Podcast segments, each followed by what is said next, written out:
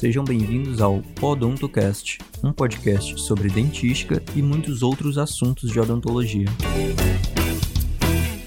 Olá, pessoal! Aqui é a Marcelina. Esse é o nosso primeiro episódio sobre proteção do complexo dentino pulpar, em que o professor Mário irá abordar questões conceituais sobre a relação entre a dentina e a polpa.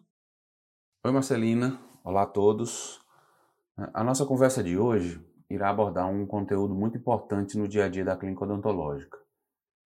Proteção do complexo dentino pulpar é um assunto que necessita conhecimento sobre pelo menos três conteúdos importantes, na minha opinião.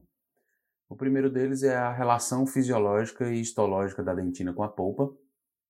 O segundo, conhecimento sobre os materiais dentários e suas propriedades, sobretudo aqueles materiais utilizados especificamente para a proteção do complexo dentino pulpar.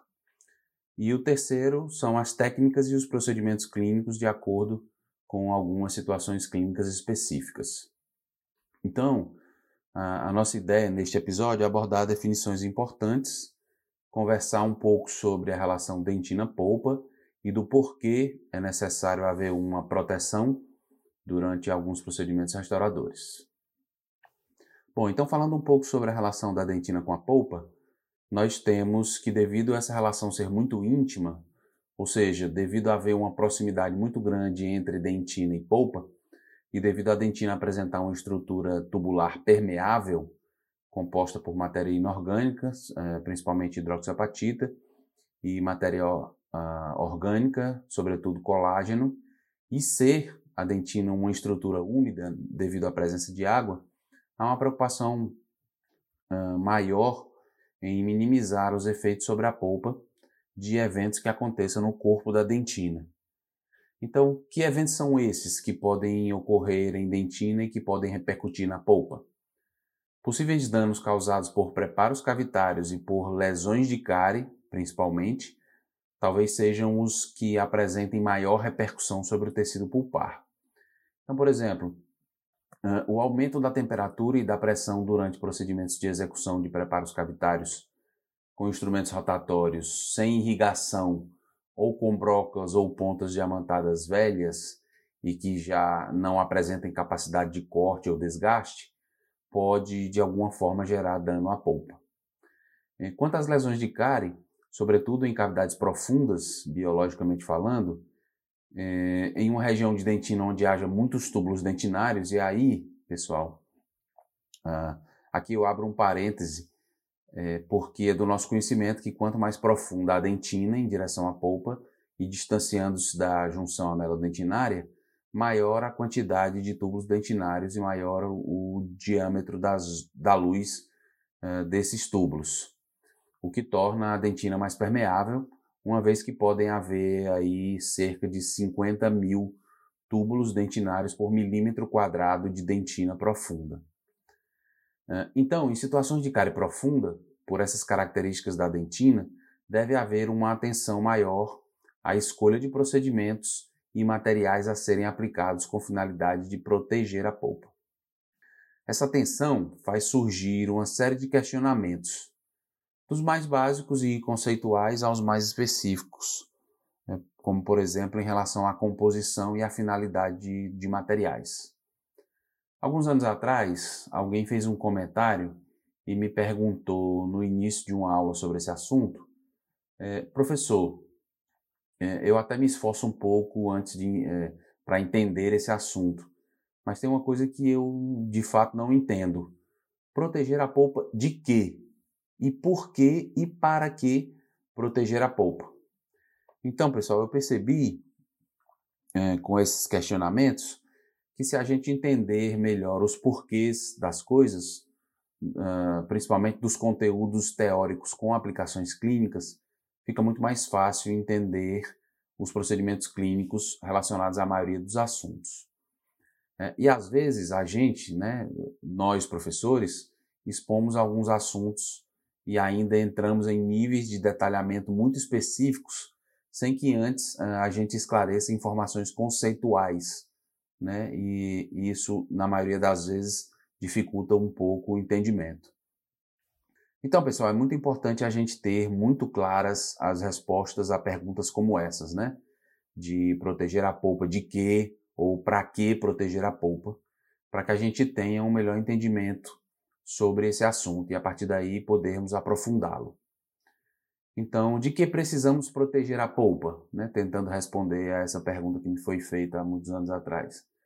Então, tentando ser bem objetivo, é, nós precisamos proteger a polpa, sobretudo, dos danos causados durante os preparos cavitários e das consequências naturais das lesões de cárie, né, por questões bastante simples. É, a polpa é responsável pela vitalidade dos dentes, dentre inúmeras outras funções.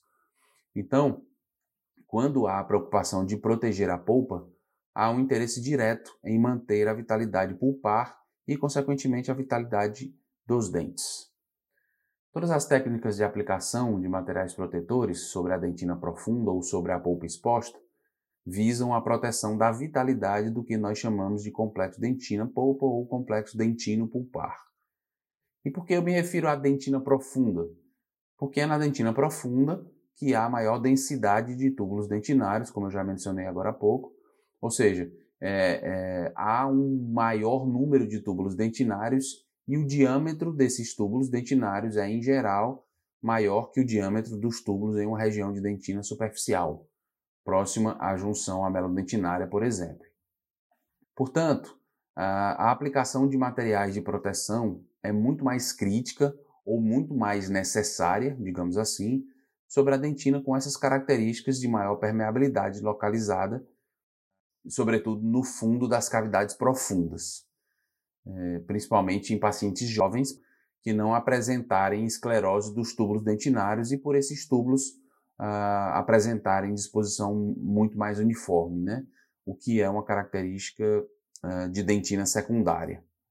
É, nós iremos conversar um pouco mais sobre isso nos próximos episódios. É, a gente vai poder conversar sobre os tipos de dentina e quais as situações clínicas que solicitam que sejam realizados procedimentos de proteção.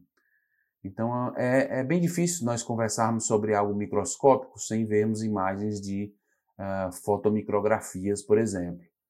Mas o objetivo principal desses nossos uh, episódios de podcast é trazer os assuntos para discussão e dar informações que possibilitem um melhor entendimento.